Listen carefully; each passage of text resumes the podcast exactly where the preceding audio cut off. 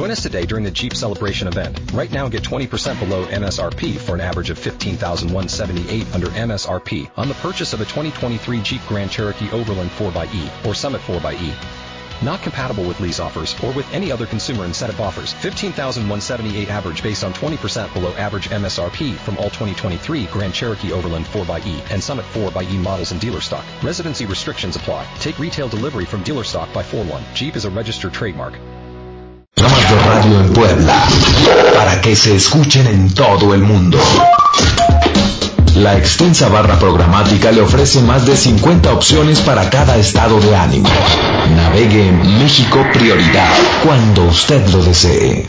Somos nuestros colaboradores. Ellos y ellas son México Prioridad. A la vanguardia en radio online. Cada día, cada día, nos renovamos y reinventamos para poder ajustarnos a su tiempo y espacio. México Prioridad. Gracias a nuestros colaboradores, tenemos hoy la barra programática más variada e importante de la red. Y eso lo hacemos pensando solamente en usted, México. Prioridad. A la vanguardia en radio online.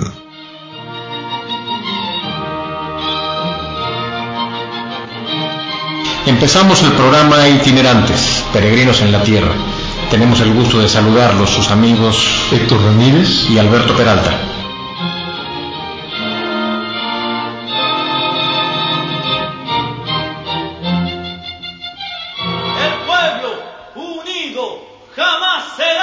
El pueblo unido jamás será vencido. El pueblo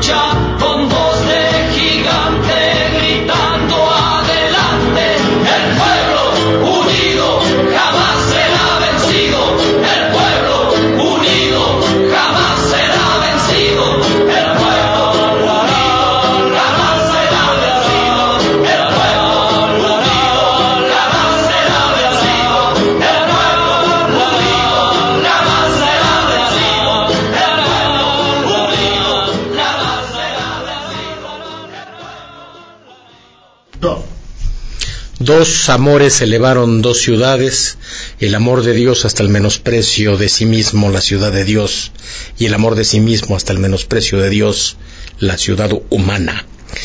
Es el texto de un libro formidable, eh, pilar inicio incluso de la filosofía de la historia, que es la ciudad de Dios de San Agustín, cuyos fiestas se celebran precisamente el día de hoy, día de San Agustín de Hipona.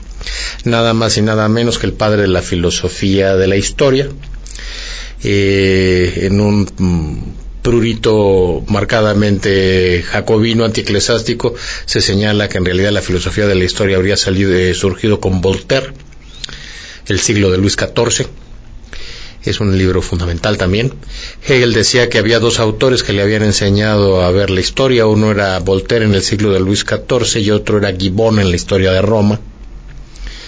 No mencionaba a Pato Ignacio Taibo II, ¿eh? digo, cada quien a su nivel. Ay, qué gente más corriente, pero bueno, en fin, este... Eh, ese prurito muy jacobino, muy liberal, muy eh, secularizante, quiere iniciar ahí la filosofía de la historia. Otro lo ubica más bien con Jean Bautista Vico y la nueva ciencia, que Jean Bautista Vico sí es un abierto seguidor de la idea que plasma Santo Tom, San Agustín en la ciudad de Dios. La, la, idea de San Agustín de estas dos ciudades, dos amores que elevan dos ciudades, es la contradicción que se da en el seno mismo de la historia y de la misma sociedad. Lo distinto de la ciudad de Dios no es la ciudad este, del diablo, como dijo el filósofo de la CNOP, Federico López Tuercas. ¿Eh?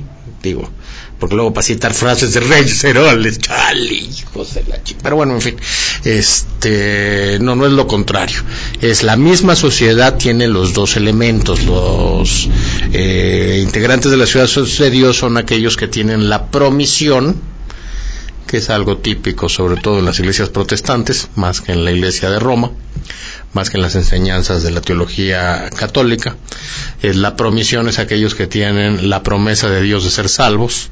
Los que no la tienen son los que integran la sociedad humana, la ciudad humana que convive, convive y coincide en el mismo espacio y en la misma eh, espacio en el tiempo, la misma prolongación en el tiempo y el mismo espacio, en plena contradicción de esta contradicción, de esta permanente contradicción entre Caín y Abel, el que tiene la promisión y el que no la tiene, Jacob y Esaú, y así en la historia pagana, eh, este, eh, Tiberio frente a frente a quién fue Tiberio frente a Calígula Tiberio frente a Calígula etcétera. Eh, de esta contradicción entre quien tiene la promisión y no surge el devenir y la evolución de la historia que concluye pues escatológicamente en el juicio final, escatológicamente en sentido teológico, o sea, la parucía del Señor y el juicio final. Este sentido de la filosofía de la historia a través de contradicciones se va a hacer patente en Hegel y de ahí en Marx un Marx leído en serio, porque si lo quieren leer como hippie de los años 60, a pesar de que vamos a hablar de ese tema, pues este no es lo más interesante de esa época. Lejos de lo que se ha dicho de que qué bonito, qué lástima los aspectos políticos del 68, porque lo interesante era la gran victoria cultural que representaba la irrupción del símbolo juvenil, pues esa, esa, esa, ese 68 a mí no me interesa en lo más mínimo. Es más, desde esa perspectiva me declaro Dios ordacista. A mí las greñas largas no me hacen gracia. Pero bueno, esa es otra cosa. Eh, fue una época clave, estamos conmemorando 50 años del inicio de un movimiento, de un movimiento que conmovió las simientes no del país, sino del mundo occidental en su conjunto, del mundo en su conjunto. Fue un año en que pasaron muchas cosas y que analizaremos en un plano global y en un plano nacional e incluso local eh, si llega don Pancho Adame, que prometió venir y que fue el que propuso el tema, y que en esa época era ya director de la Escuela de Economía de la Universidad de Puebla, pues bueno, si llega también abordaremos ese aspecto con mucho detalle, eh, de un hecho que es significativo, de esos hechos significativos que marcan la historia y que permiten precisamente hacer filosofía sobre la misma a la manera en que la habría inaugurado San Agustín de Hipona con un libro fundamental y clásico cuya lectura es obligada y que es la ciudad de Dios, sobre todo el día de hoy, 28 de agosto, día de San Agustín. Precisamente el mero día de los chiles en nogada, ¿eh? El día preciso de los chiles en nogada es hoy, 28 de agosto, porque pues se hizo, se, se, se, se preparó este platillo en honor del santo del emperador Agustín de Iturbide por parte de las Madres Clarisas. Entonces, precisamente el día 28 de agosto es el día específico de los chiles en nogada, así que si usted quiere probarlos, pues vale la pena Vale la pena porque además ya después de hoy se acabó la temporada, ¿eh? Así que pues deguste usted sus chiles en nogada y si se llama usted Agustín, muchas felicidades. Vamos a oír música de la época.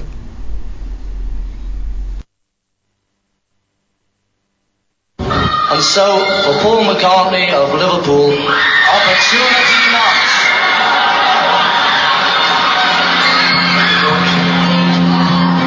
Yesterday, all my troubles seem so far away.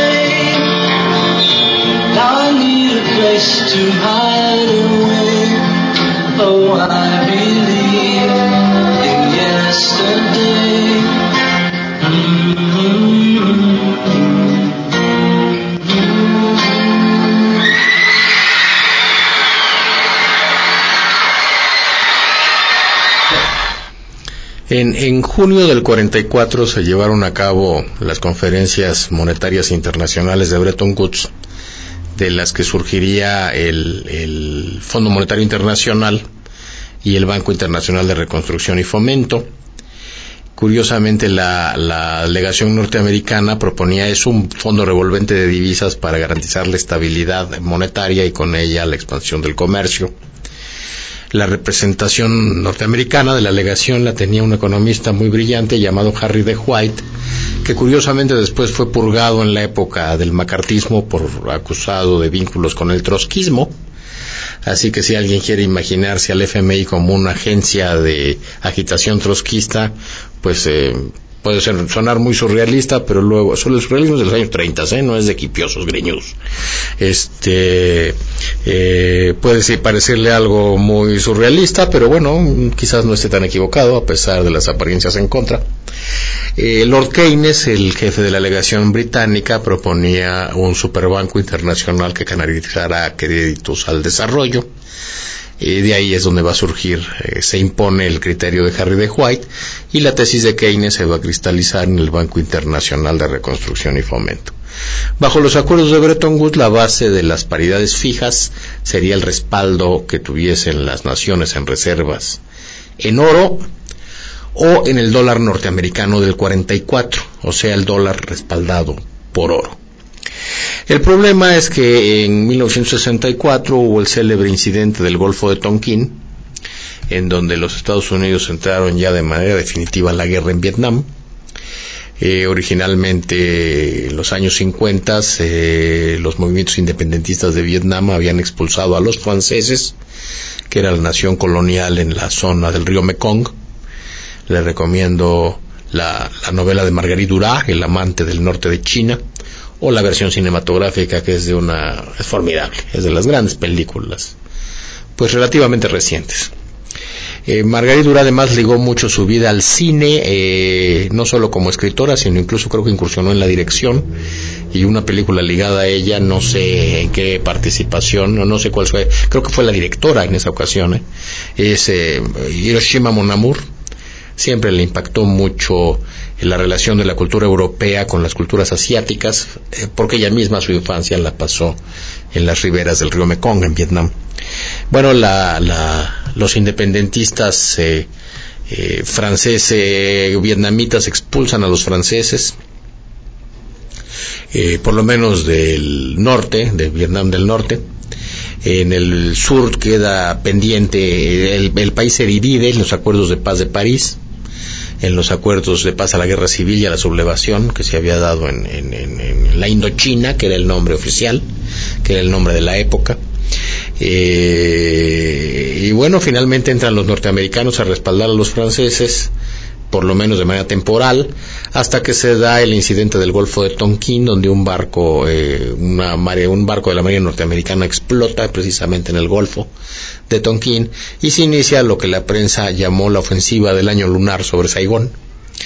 Eh, los Estados Unidos entran de una manera destacada en la guerra, en la guerra en, ya para entonces se le llama Vietnam, eh, para finalmente ser derrotados, derrotados. Los derrotaron con armas, no con bandas de rock. Perdón, pero no fue con bandas de rock, fue con armas. Eh, el gasto militar que emplea el Pentágono precisamente en la guerra de Vietnam hace que la emisión de dólares desborde por mucho el respaldo áureo. El general de Gaulle, que era un viejo nacionalista francés, había topado también con un grave problema que también hizo, eh, marcó la época, que fue la rebelión de Argel, eh, hay una célebre película que se llama precisamente así, La batalla de Argel, que es clásica. La cita con una gran profundidad de, Porfirio Muñoz Ledo en sus entrevistas con Wilke, unas entrevistas eh, formidables, de hecho es un gran eh, matrimonio de investigadores en California, del que usted recordará nos habló profusamente nuestro amigo también guanajuatense Fausto Alzat, digo también porque Porfirio es guanajuatense de la Colonia del Valle. En fin, hay de la que cerrada de Chola.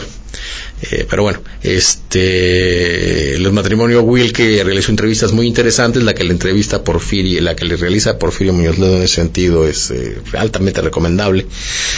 Y ahí habla de su estancia en París cuando precisamente coincidió con la, el conflicto por la independencia de Argelia y habla de esa película. Es una película clave que usted no puede perderse. La batalla de Argel le permitirá entender, entender la vida, entender el mundo, entender la sociedad contemporánea. No deja de ser peculiar ver a los supuestos oficiales franceses debatiendo con De Gaulle en italiano, porque bueno, la película es italiana, aunque el episodio pues es franco-árabe. Eh, tiene un pasaje ahí interesante, Porfirio. Digo, lo, dejo lejos de lo que se dice sobre mi filiación francófila, eh, yo, yo no amo el París francés. El París francés me parece insoportable. Yo fui víctima del racismo. A mí me decían el argelian, porque mi fisonomía, y pues sí. Y me sentía yo muy orgulloso de que me dijeran el argelian. Eh, eh, tras la batalla de Argel, bueno, Frank se recompone necesita una salida de un fuerte nacionalismo que abandera el general de Gaulle. Un nacionalismo muy peculiar porque curiosamente de Gaulle empieza con Konrad Adenauer la integración europea a través del Tratado de Roma. Así que peculiar el nacionalismo de de Gaulle eh, un nacionalismo integrista, muy raro, pero bueno, cosas que...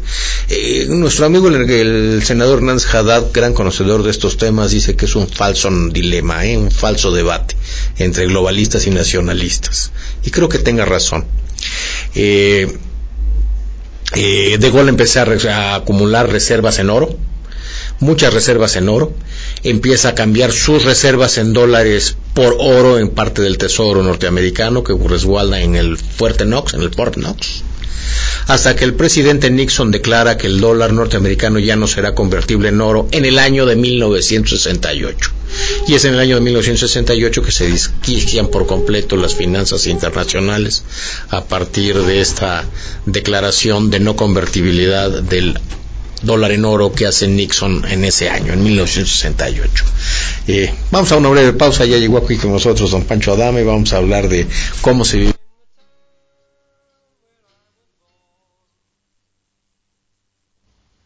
In the town where I was lived a man who sailed to sea And he told us of his life in the land of submarines. So we sailed on to the sun till we found the sea of green.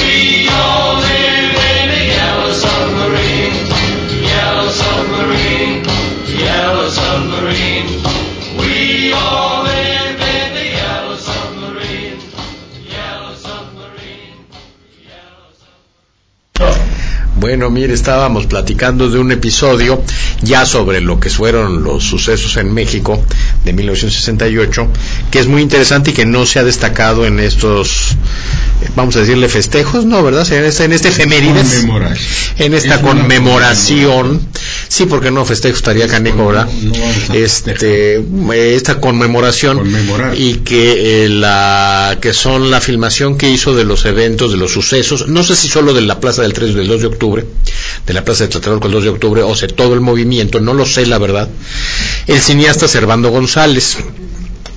Servando González eh, fue autor de películas eh, formidables. eh, una es Viento Negro, donde habla del heroísmo de la ingeniería mexicana Para el ferrocarril. para el ferrocarril en el medio del desierto de Mapimí, ¿no? Del bolsón de Mapimí. Eh, otra película muy interesante de él, eh, de corte más bien este, gótico, esotérico, histórico, es El Escapulario sobre el inicio de la Revolución Mexicana en un ambiente más bien fantasmagórico. Otra es una versión excelente de los de abajo, para que no digan que yo siempre soy chapado a la antigua, yo creo que superior a la de Chan Urrea A pesar de la música de Silvestre Revueltas que hay en la de Chano Urrea.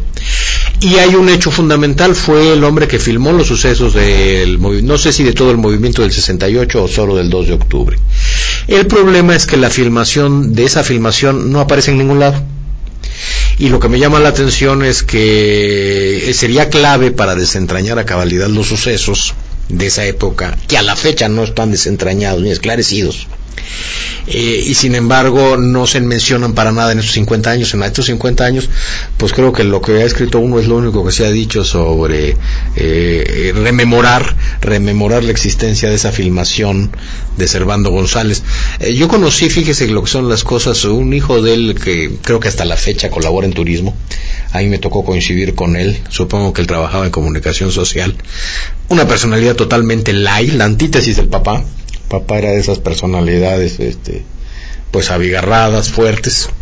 Eh, eh, y bueno pues no no no fue la, no no tuve la oportunidad de indagar de además creo que no hubiera sido pertinente verdad todavía estaba todavía hasta la fecha es una llaga viva imagínese hace unas cuantas décadas peor ¿verdad? Eh, pero sí sería interesante que alguien nos explicara qué pasó con esa filmación.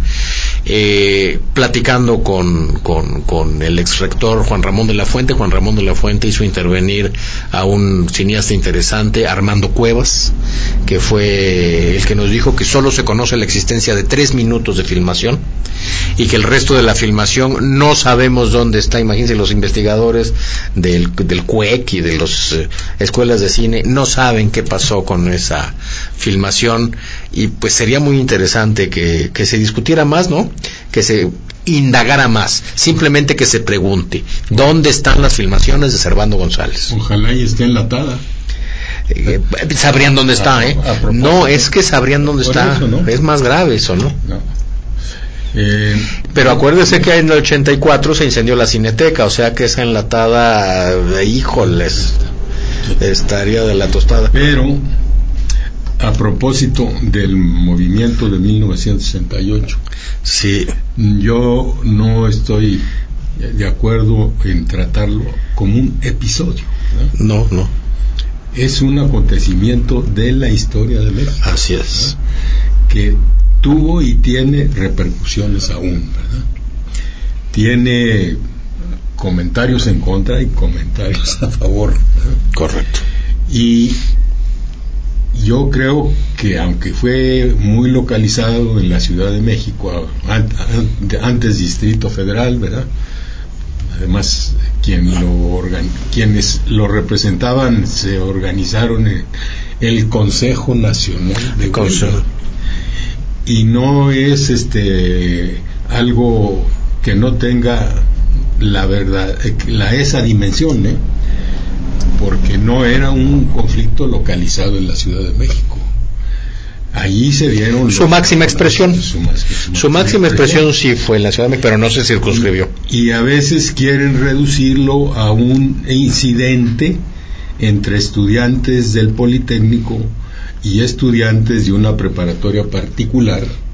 De la Politécnico, ¿no? Entre la UNAM y el Politécnico, ¿no? No, la, la preparatoria Isaac Ochoterena, que así se llama o se llamaba, estaba incorporada a la UNAM Sí. y está por todo el rumbo de la Ciudadela. Ahí está todavía la vocacional 5, Ajá. que es del Instituto Politécnico Sí. Nacional. Todo eso es lo que circunda a lo que conocemos como la Ciudadela. Sí, claro, claro, claro. Ahí es donde está la- una de las principales bibliotecas Así del es. país, que es la Biblioteca México. El origen del golpe de Estado contra Madero. La plaza de aquí se llama de la democracia, no se llama John Lennon, ¿eh? Se, se llama de la democracia. ¿no? Así es. Hablando de Madero. Madero tiene un peso en la historia nacional mucho más importante que el que pueda tener John Lennon. Pero bueno, en fin. Bueno, eh, este eh, acontecimiento histórico, aunque algunos no lo quieran llamar así, pero es un acontecimiento histórico. Eh, tuvo repercusiones a nivel nacional. Puebla no fue ajeno al movimiento del 60. Ese es un aspecto muy sabroso, pero nos lo va a contar mucho más a detalle quien fuera director de la facultad de todavía no era facultad de la escuela de economía de la UAP en esos años. Ahora después de un- que volvamos a oír a la precisamente a Lennon. Ah.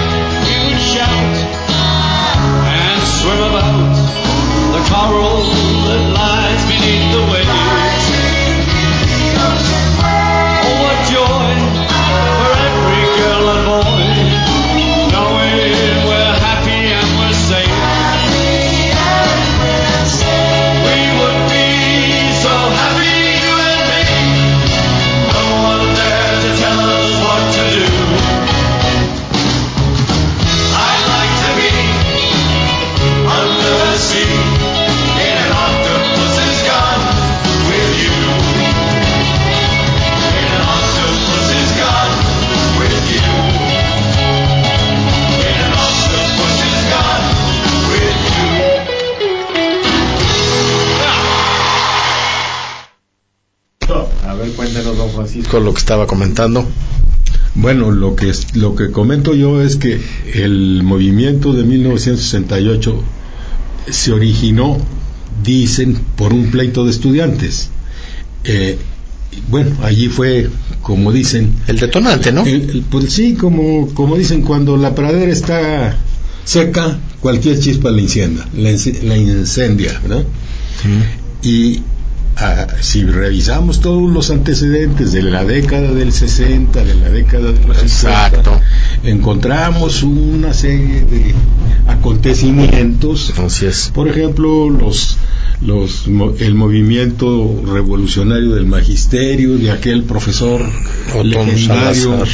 Otón Salazar, el movimiento de los campesinos encabezados por Rubén Jaramillo, el, el líder campesino de Morelos, Quien, por el cierto- movimiento de los ferrocarrileros. Por cierto, Jaramillo ya había negociado antes de la ejecución con el director del ingenio de Atencingo, que era Jesús Merino Fernández. ¿no?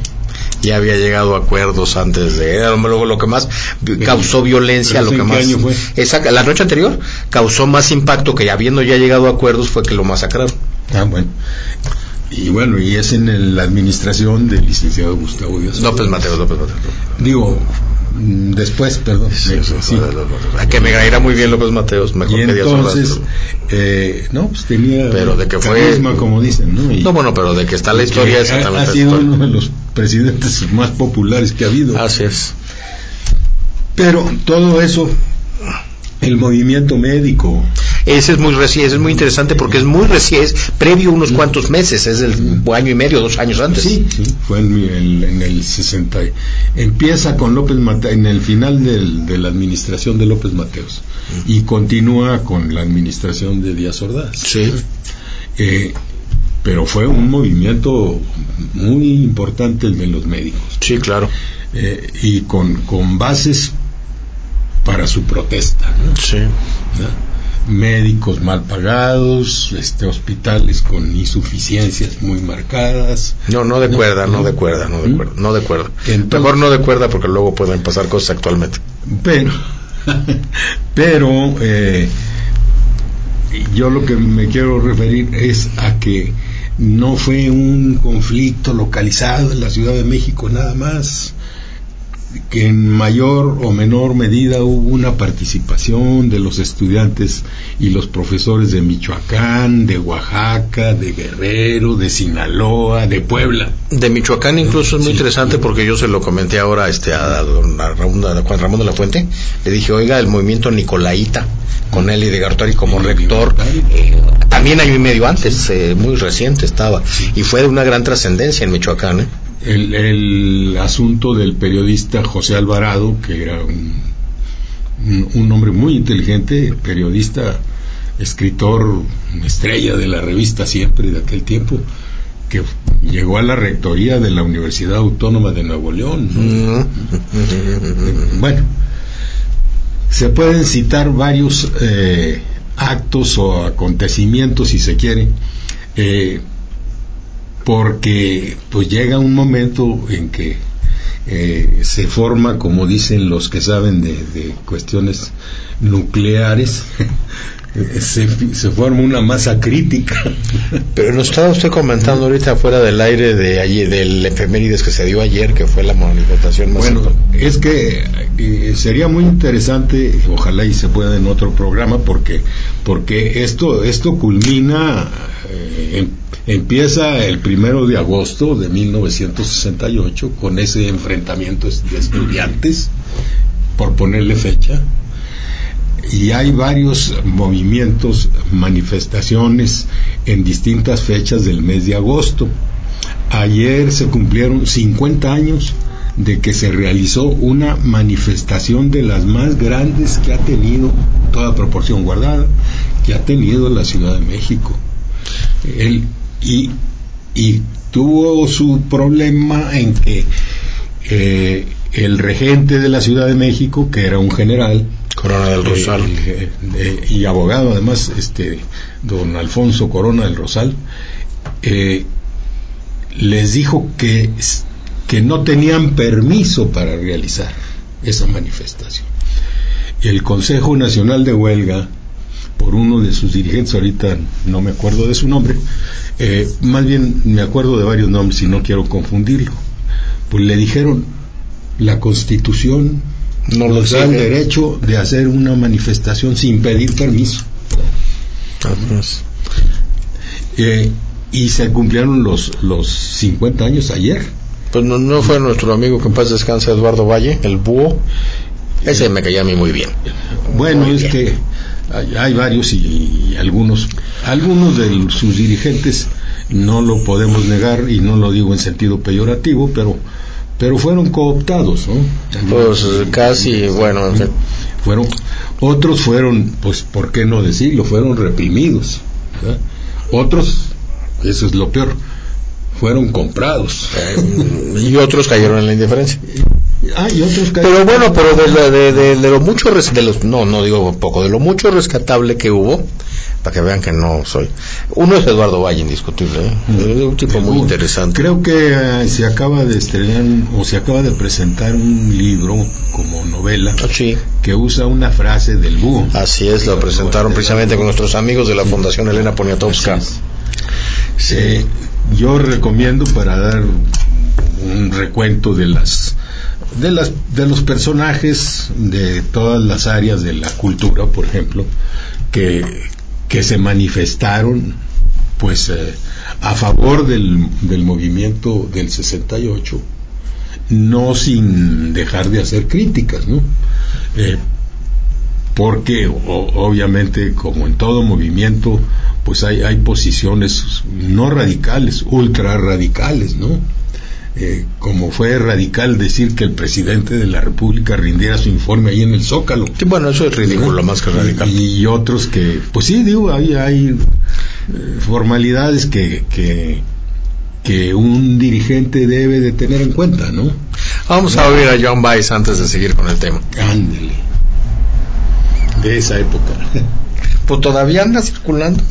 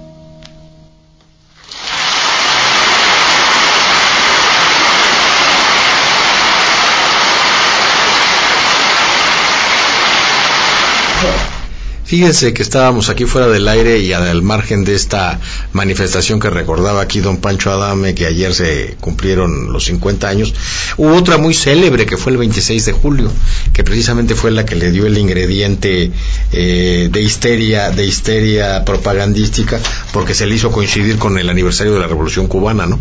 Eso lo hizo célebre, la del 26 de julio.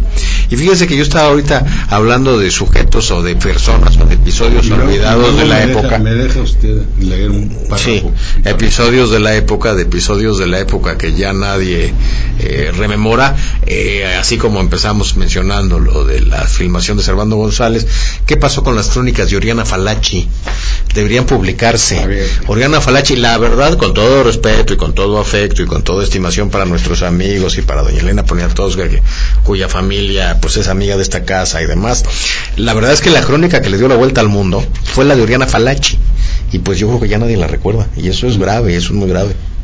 Dos, pues, mire, tengo en mis manos eh, un libro que pues es referente obligado por tratarse del movimiento del 68 y en particular por lo que ocurrió el 2 de octubre Sí. de 1968. Es, la autora es Elena Poniatowska. Amor. Se llama La Noche de Tlatelolco. Y quiero nada más leer dos, dos párrafitos. Uno, se refiere al 27 de agosto de 1968, que fue martes, hoy es miércoles, pero 28, pero ayer se cumplieron 50 años. También martes y también Mar- coincidió el día. Bueno, pero fue martes. pues igual Y que ayer. entonces, Ah, no, dice, dice esto, la, eh, la parte que se llama cronología, Sí. basada en los hechos a que se refieren los estudiantes en sus testimonios de historia oral.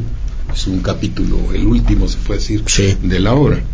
Y dice, dice, eh, a propósito del 26 de julio, dice, tienen lugar dos actos públicos, uno organizado por la Federación Nacional de Estudiantes Técnicos, FENET, para protestar por la intervención que un grupo de policías efectuó en la vocacional 6.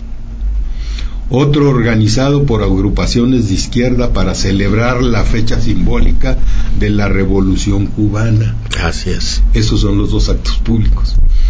La primera manifestación, según sus organizadores, tra- transcurrió en perfecto orden, salvo un incidente en el Monumento a la Revolución, cuando un grupo trató de introducirse para desviarla por la Avenida Juárez.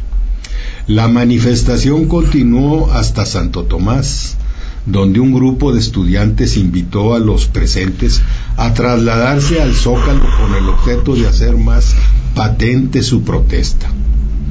Es- estos llegaron por la avenida Hidalgo, continuaron por San Juan de Letrán y Madero. Fue en las calles de Palma y Madero en donde tuvo lugar el primer encuentro con la policía. A partir de este momento la lucha empezó a, a per- perdón, Generalizarse, no, ¿no? ah, por ah, sí leí mal. A partir de este momento la lucha empezó a generalizarse por todo el primer cuadro de la capital. Según varios estudiantes, entre ellos Luis González de Alba, Ah, que de la Facultad de Filosofía y Letras, por una extraña curiosa coincidencia, o sería casualidad, había piedras en los botes de basura, esperando a un alma caritativa que hiciera uso de ellas. ¿no? ¿Desde cuándo los capitalinos tiran piedras en los basureros? Eso fue, eso fue. Y los no capitalinos tampoco, ¿eh? Y luego, y luego vienen las fechas del primero de agosto, que es muy importante, pero eh, la que nos referíamos 27 del de- día 27, Sí. 27 de agosto, dice. gran manifestación. 300 mil personas marchan del Museo de Antropología al Zócalo. 300 mil personas. Los jóvenes llevan retratos de Juárez, Villa, Zapata, Hidalgo, Ernesto Guevara y Vallejo. Sócrates Campos Lemus, que algunos es de triste memoria para otros, Mm, ya es parte de la historia. pide que el diálogo público con el gobierno se efectúe el día primero, día del informe, para unos una provocación, ¿no? y, y que sea en el Zócalo, a las 10 de la mañana. Se iza una bandera rojinegra en el asta del Zócalo. Propone también que se queme una, que se quede una guardia. A la una de la madrugada, fuerzas del ejército, de la policía y de los bomberos desalojan el Zócalo. La, la bandera rojinegra en el centro, además, fue una de las causas que motivaron tal histeria que fue clave para detonar la furia en el caso del linchamiento en Canoa una semana antes, ¿no? Sí. Eh, una semana antes precisamente les recomiendo mucho la película de Felipe Casals tiene un gran rigor histórico Eh, empieza precisamente en la en la el campamento de la Secretaría de la entonces Secretaría de Agricultura y Recursos Hidráulicos en La Malinche que para mí es muy significativo porque fue la última chama de mi abuelo como ingeniero en el gobierno eh, entonces, pues es muy interesante, muy interesante este episodio, eh, muy interesante y, y refleja- re- recrea muy bien con un gran rigor histórico esa película que vale la pena que la vea. Bueno, ahora sí, el, el, el tema del movimiento del 68 ha dado para, en el campo de la cultura, por ejemplo, Sí. ha dado para muchos humanos. Lo comentamos más a detalle después de escuchar los sonidos del silencio y nos vamos a despedir oyendo una canción sumamente subversiva de Joan Baez, pero antes los sonidos del silencio. Hello, darkness, my old friend. I've come to talk with you Because a vision softly creeping left its seeds while I was sleeping. And the vision that was planted in my brain still remains within the sound of silence. In restless dreams I walked alone, narrow streets of cobblestone. Neath the halo of a street lamp, I turned my collar to the cold and damp. When my eyes were stabbed by the flash of a neon light, we split the night and touched the sound of silence. And in the naked light I saw ten thousand people, maybe more. People talking without speaking. People hearing without listening. People writing songs that voices never shared. No one dared disturb the sound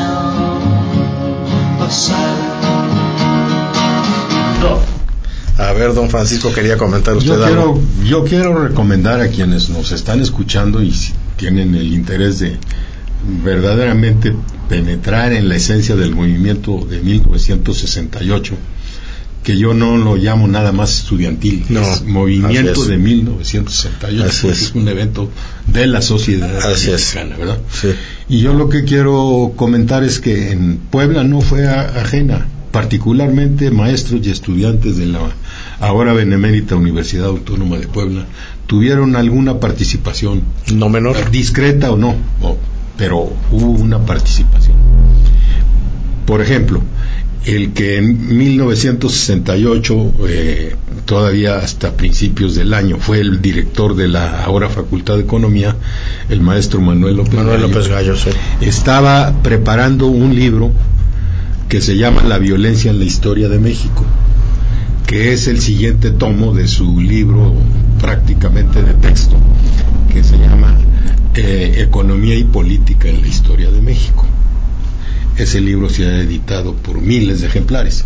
Y él estaba preparando el siguiente tomo, por decir así, que se llama La violencia en la historia de México. Y le tocó eso en las manos. En el, en el primer libro, Manuel López Gallo, que fue director de la Escuela de Economía, ahora facultad, en el, en el primer tomo, obviamente, aborda todo lo que tiene que ver con la economía y la política en la historia de México. Y en el segundo tomo hace un recuento de todos los actos en los que ha habido violencia debido a las condiciones eh, sociales y políticas del, país. Y tanto en el primer tomo como en el segundo, a los que me estoy refiriendo, o los dos libros, eh, hace un análisis del movimiento de 1968. Ahí está un primer maestro de la Universidad Autónoma de Puebla, aunque lo era de la UNAM también, como participante. ¿no?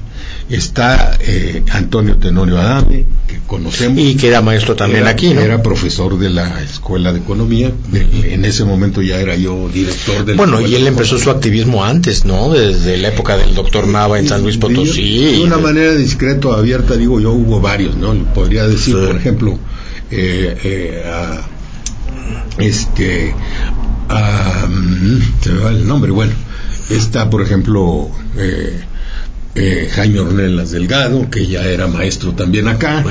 Eh, yo digo participaciones muy abiertas o, Sí. o discretas, ¿no? Sí. Eh, que cada quien las acomode donde quiera. Miren, hay un aspecto muy interesante que se ha hecho, vamos a decir, emblemático o este icónico del movimiento del 68 en México y en el mundo. Y fue la irrupción de la cultura juvenil, que surgió como fenómeno antropológico con figuras emblemáticos pocos años antes, como fueron James Dean y Marlon Brando. Antes de eso eso no existía. Y hay una reflexión muy interesante que a mí me gustaría que se difundiera en estas épocas, que es la que hace Alvin Toffler. Alvin Toffler en El Shock del Futuro dice que un, escrito, un libro escrito una década, un, un lustro después del 68, o sea, muy reciente, con esta impronta todavía en, en- en- en presente. Dice, ¿qué va a pasar cuando esta generación que convirtió el, el, el, el hecho biológico de la juventud en una bandera de explicación del mundo envejezca? Pues es lo que estamos viviendo ahorita. Y evidentemente es una falta de brújula terrible. Lo que van a perdonar creo que es lo que menos vale del 68. Del 68 vale más, insisto, el aspecto político y social, más que este prurito antropológico. Creo que nos da, la, la- la historia le ha dado la razón al Bill Toffler y va a tener que estudiarse muy a fondo este fenómeno porque ha causado la distorsión muy grave, muy grave en lo que es la civilización occidental. Así es. Nos Yo despedimos. quiero, quiero nada más terminar este, mencionando algunas de las personas para efectivamente dar los créditos debidos, ¿no?